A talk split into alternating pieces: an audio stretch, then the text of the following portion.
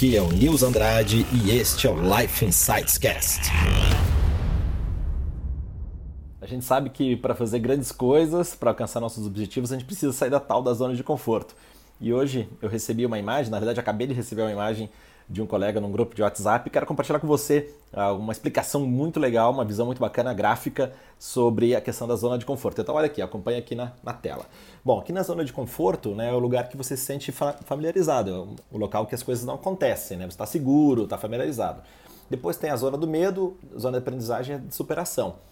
Então, a zona do medo é aquilo que você acredita que não pode fazer, tem medo de mudar e se deixa afetar pela opinião alheia.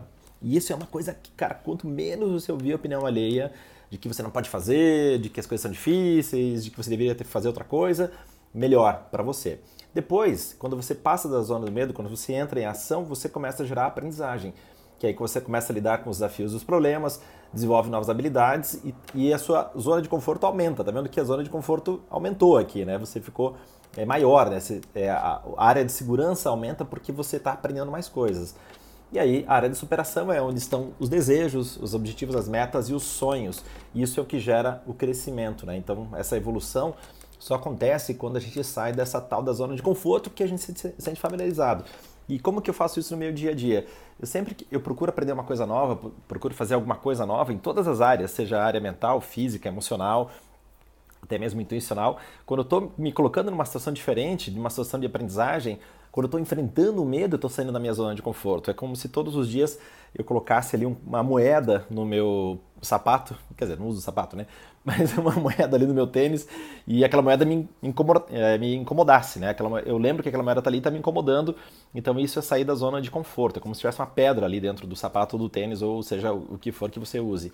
Se você habitua-se a sair da sua zona de conforto, se você sai da sua zona de conforto, se você acaba é, gerando aprendizagem, gerando novas experiências, isso vai fazer com que você realmente cresça, evolua, principalmente expanda a sua consciência. Acho que essa, esse gráfico todo aqui ele mostra essa questão da expansão da consciência.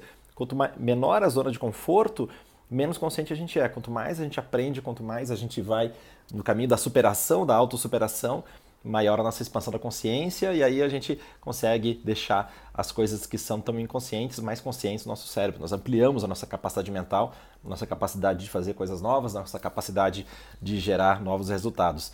Eu tenho certeza que você tem sonhos grandes e tenho certeza que você quer realizá-los, mas muitas vezes não consegue por medo e principalmente por causa desse fator aqui que é se deixar afetar pela opinião alheia. E isso gera medo, né? As pessoas vão colocando os medos, não é porque não é porque as pessoas querem o mal da gente, é porque elas querem que a gente não se machuque. Só que ao mesmo tempo ela está impondo a limitação dela, está impondo as experiências dela e isso dificulta, acaba dificultando, dificultando com que nós cresçamos e evoluamos. Vai em frente, então, saindo da sua zona de conforto, compartilhe esse material, faça o boca a boca, deixe esse material mais disponível a outras pessoas. Se tiver o podcast, deixa lá suas estrelas e te vejo amanhã com mais um episódio. Vai para cima, saindo da sua zona de conforto.